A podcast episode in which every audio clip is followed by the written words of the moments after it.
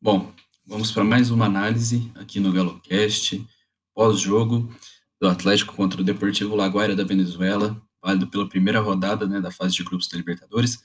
É, jogo que aconteceu ontem em Caracas, capital venezuelana, no dia 21 do 4. Bom, para começar, a gente pode citar é, mais uma partida pífia do Atlético, é, um time sem criatividade, sem padrão de jogo, sem não vou dizer sem raça ainda, porque não, não culpo, é, culpo alguns jogadores, mas não culpo todos de certa forma, por estarem submetidos a um tipo de padrão de jogo como esse inexistente.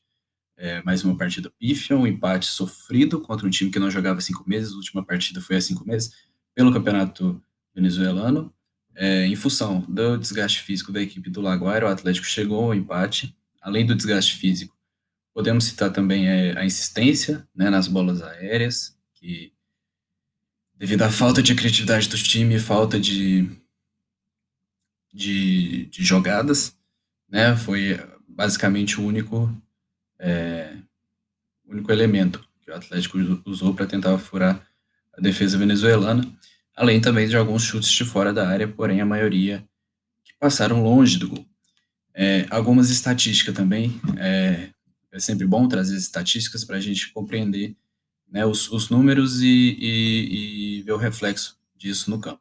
As estatísticas eu pego sempre do Galo Estatística, página no Twitter, então quem puder seguir também fica aí minha indicação.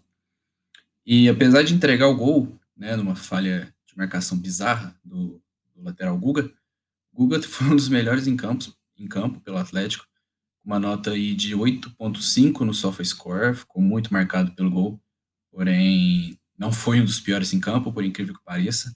Vale o destaque aqui também para o goleiro Everson, que salvou, né, nos salvou de uma derrota patética para uma equipe igualmente patética. É, o Atlético teve mais posse de bola, com 72% contra 28% do Deportivo Laguaira, é, e já linkando também essa, esse número de, de posse de bola, vale citar também os 586 passes realizados pelo Atlético no jogo e com 89% de acerto. Entretanto, é, é, sabido né, que, que esse, esse número de passes com esse número de acerto não resulta em, em criatividade. É um time completamente apático, um time, cito mais uma vez, sem padrão de jogo e sem técnica.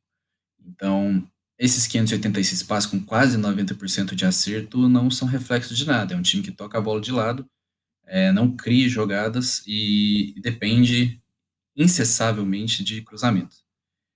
Por falar nos cruzamentos, foram incríveis 59 cruzamentos no jogo de 90 minutos. E desses 59 cruzamentos, apenas 27% foram certos. É, nas, na questão das finalizações, foram 29 finalizações, com 9 certas, ou seja, é, o time errou 20 chutes no jogo. E também vale destacar também é, as 141 perdas de posse da equipe do Atlético. Vai um, um, um, vale ressaltar também né, a fragilidade da zaga atleticana, que é basicamente inexistente. O Hever já não aguenta mais, correr, não tem a imposição física que tinha. Júnior Alonso, ele acha que é volante, né? É, não volta para marcar também. E único, um dos únicos destaques positivos foi a entrada do Zaracho, né, que foi o autor do gol, depois um chute de fora da área do Guilherme Arana, mais uma vez aí volta a ressaltar a falta de criatividade atlética, a dependência de cruzamentos e chute de fora da área. Um gol no rebote, é, em função também do desgaste físico da equipe do Laguaira, os laterais não conseguiam mais fazer a mesma marcação no começo do jogo, e aí né, surge essa oportunidade para o Atlético. Mas aí o destaque para o Matias Zaratio, que entrou, teve também uma boa pontuação, conseguiu movimentar o meio de campo do Atlético, o que é, é um tapa né, na cara do Cuca, que não utiliza e prefere usar o Titi. E o Alan, né, também, que mais uma vez é um jogador de partidas pifes, né? E assim como todo time também, né? Não, não vou julgar exatamente algum dos, dos jogadores quando a culpa é do técnico. Né? E, bom, mais uma vez, volto a ressaltar aqui, volto a dizer uma partida péssima, um desempenho fraco de um time com o investimento que tem o Atlético, porém também é interessante a gente, gente citar isso, porque é um investimento de padrão tecnicamente ofensivo, né? Totalmente ofensivo. Esse, esse ano, né, em 2021, não foram feitos reforços para a zaga, apenas para a lateral esquerda, que foi um bom reforço, o Dodô chegou bem, mas observa-se uma zaga fraca, seja com Hever, seja com Junior Alonso, seja com Igor Rabelo, e nem se fala né, do Gabriel e, e Bueno. Então, assim, para um time com as ambições que tem o Atlético, é, uma zaga dessa pode comprometer muito o restante da temporada.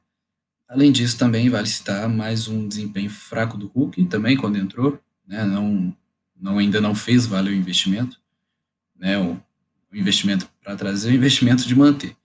Então, também entrou bem mal durante, durante a partida. É, Savarino completamente sumido em campo, é um jogador que tem velocidade, porém não não é inteligente, né? É um jogador que corre, porém não é um jogador que constrói.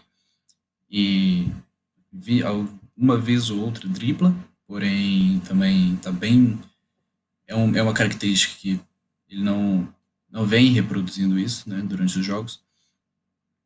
E bom, Nath Fernandes também é, não, vou poder deixar de citar, né? Um, um, dos destaques da equipe do Atlético também sumido. Vargas perdendo gols a rodo. E. Bom, no geral é isso. Mais uma partida péssima, mais um desempenho fraco.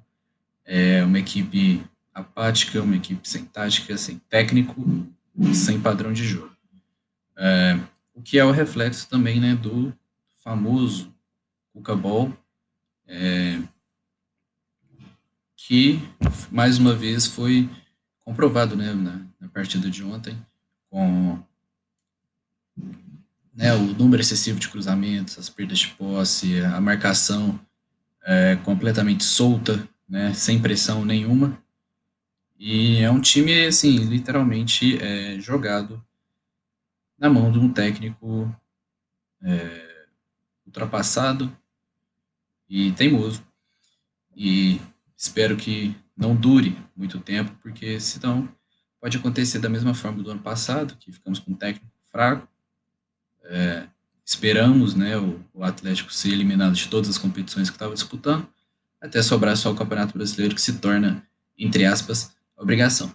O que também, ao meu ver, é deveras errado. Não acho que, que, que nenhum campeonato é obrigação. Porém, a única obrigação que eles têm, na real, é chegar forte para todos os campeonatos e mostrar a gana de querer vencer, o que a gente não vê nesse time de hoje. Então, fica aqui meu desejo né, da saída do Cuca antes que é, o Atlético seja eliminado mais uma vez de todas as competições, restando apenas o Campeonato Brasileiro. É, no geral, é isso. É, queria agradecer a todos que ficaram até o final. Mais uma análise desse jogo e estaremos aqui após a última rodada do Mineiro para mais uma análise de Atlético e Atletique pela Campeonato Mineiro. Muito obrigado a todos que ouviram até o final e até a próxima.